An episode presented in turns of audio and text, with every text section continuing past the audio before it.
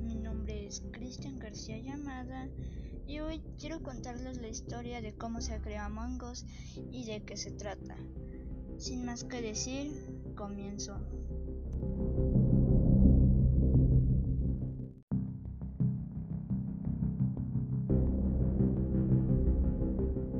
El juego Among Us es un juego en el cual en una nave hay 10 tripulantes y en esos 10 tripulantes hay impostores.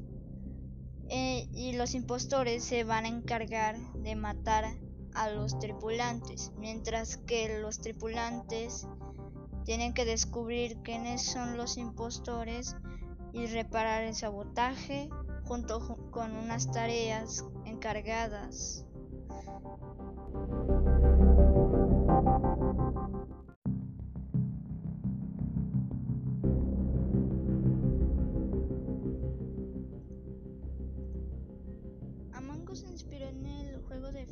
Mafia. Inicialmente estaba destinado a ser un juego multijugador local solo para dispositivos móviles con un solo mapa. El diseñador Marcus Bromanders detuvo el desarrollo de otro juego de Slot llamado The Henry Stigman Collection para construir el primer mapa de Among Us The Scout. El juego se distribuyó en junio de 2018 para Android e iOS con el app ID de Space Mafia poco después del lanzamiento. Tuvo un recuento promedio de jugadores de 30 a 50 jugadores simultáneos. Romandel culpó el lanzamiento del juego a que era a Inner Slot, pero continuó con el desarrollo en el debido a una base de jugadores pequeña pero vocal. Añadió multijugador en línea, nuevas tareas y opciones de personalización.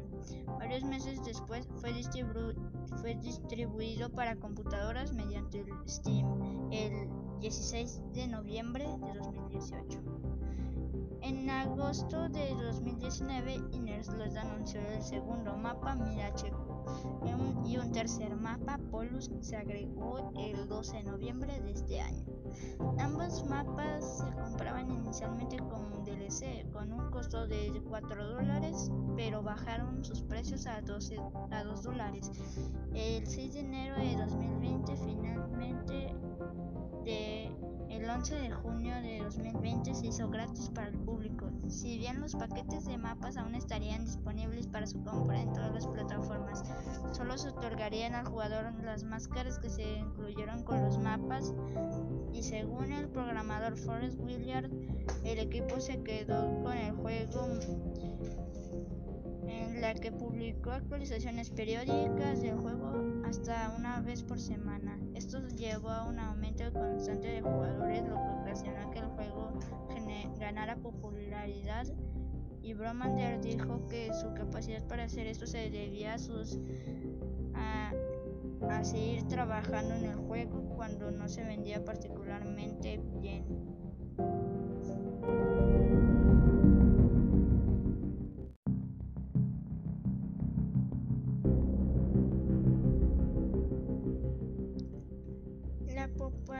La, popularidad de Among Us, aunque salió al mercado en 2018, no fue hasta mediados de 2020 que vino de un, aumento de popularidad, inicialmente impulsado por creadores de contenido en línea de Corea del Sur y Brasil.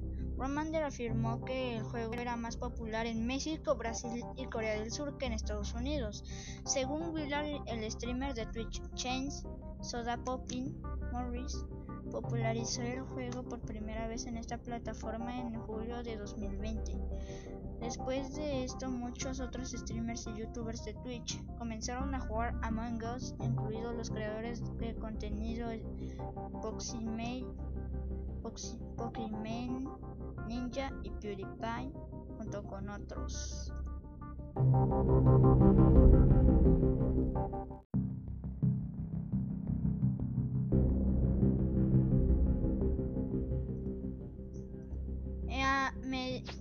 Mediados de octubre de 2020, un hacker conocido como Eris Loris comenzó a apuntar principalmente a los servidores norteamericanos. Varios jugadores en el subreddit Among Us y Twitter informaron a este jugador, hackeó los lobbies y envió spam en el chat del juego con promociones para su canal de YouTube, enlaces a su servidor de Discord y mensajes políticos controvertidos. Sucesivamente amenazó con piratear personalmente a jugadores que se negaran a suscribirse a su canal de YouTube.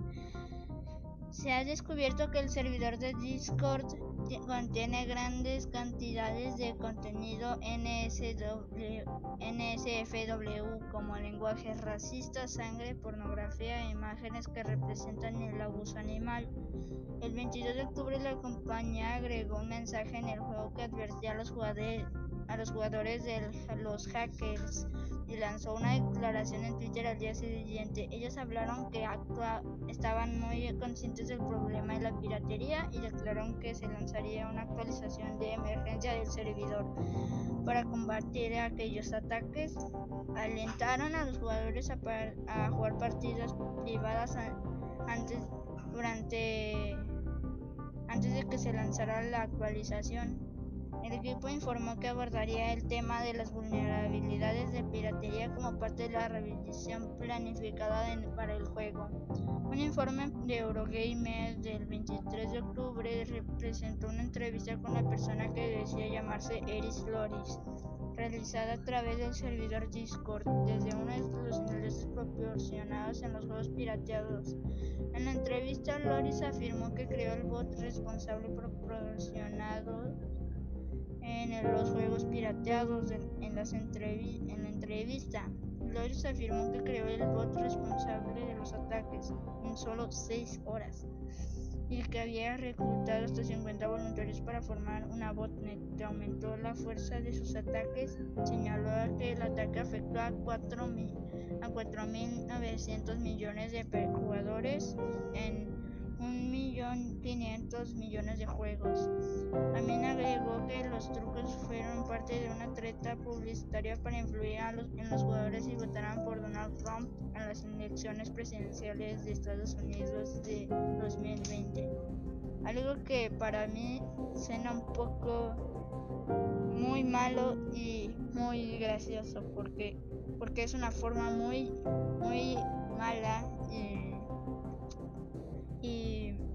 rara de hacer eso.